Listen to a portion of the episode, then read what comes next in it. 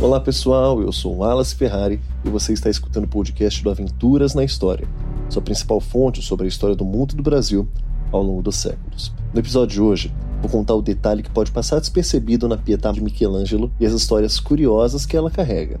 O texto é de Eric Moreira.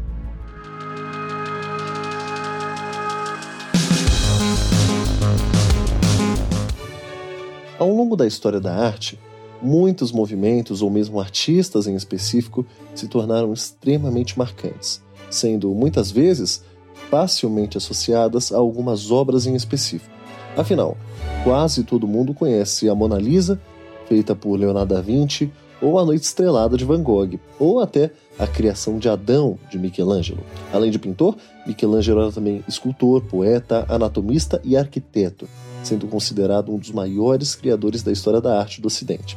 E entre suas obras mais famosas está a emblemática estátua de Davi e a Pietà.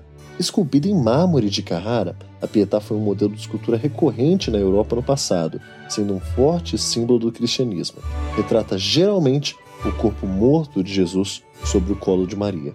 Sendo isso apenas um modelo do que ser retratado, de forma que podem ser vistas pietás inclusive em pinturas, o próprio Michelangelo confeccionou algumas ao longo da vida, mas ainda assim a mais especial é aquela localizada na Basílica de São Pedro, no Vaticano. Antes de eu continuar essa história, vou te passar um breve recadinho. Você sabe como Dom Pedro chegou a São Paulo? Qual foi o trajeto, por quais estradas e cidades ele passou? O que havia de mais interessante? No livro As Margens do Ipiranga, Rodrigo Trespac nos leva através do tempo, voltando 200 anos e narrando uma parte apagada da história do imperador português. À venda nas melhores livrarias. No dia 19 de novembro de 1497, o cardeal francês Jean-Bieles de Lagraulas encomendou ao renomado artista Michelangelo Buonarroti uma escultura da Pietà em seu túmulo, providenciando-lhe um bloco de mármore de Carrara. Então, após um ano de trabalho, até que pouco, né, se a gente considerar que Davi levou mais de dois anos para ser finalizada, a estátua de Pietà foi finalmente concluída. Porém, neste meio tempo, Lagraulas faleceu sem tê-la visto terminada, de forma que então a peça foi destinada à capela de Santa Petrolina, junto ao braço meridional da antiga Basílica de São Pedro, onde ele foi sepultado. Então, 20 anos depois, a escultura foi transferida para outra parte da Basílica de São Pedro, onde permaneceu por certo tempo e foi posteriormente alocada no local que se encontra até hoje, na primeira capela à direita da basílica, junto à entrada.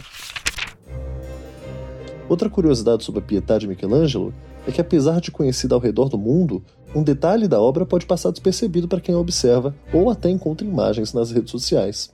Em uma estreita faixa sobre a túnica da Virgem Maria, é possível ler a inscrição Michelangelo Bonarotti de Florença fez traduzido do latim.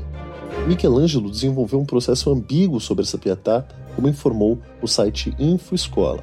Por um lado, a escultura era realista, repleta de detalhes impressionantes, como dobras de roupas, semblantes e até gestos. Mas por outro, ele promoveu uma ilusão de ótica, uma grande desproporção entre os corpos de Maria e de Jesus.